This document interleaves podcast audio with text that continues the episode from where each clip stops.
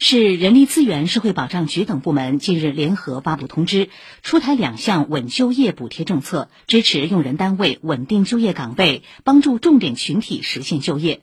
通知规定，对受疫情影响较大的餐饮、零售、旅游、交通运输、文体娱乐、住宿、会展等七类行业中不裁员、少裁员的企业，在年内实施困难行业企业稳就业补贴政策。这些行业中，去年裁员率不高于二零二一年度全国城镇调查失业率控制目标百分之五点五的企业，可在今年内向企业注册地所在区人力资源社会保障局申请一次性稳就业补贴，补贴标准为每人六百元，按企业应缴城镇职工社会保险人数计算，每户企业补贴上限三百万元。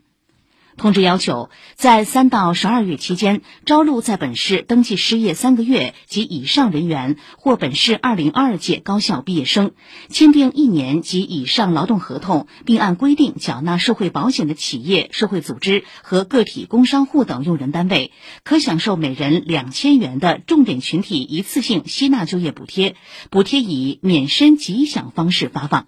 以上由记者程林报道。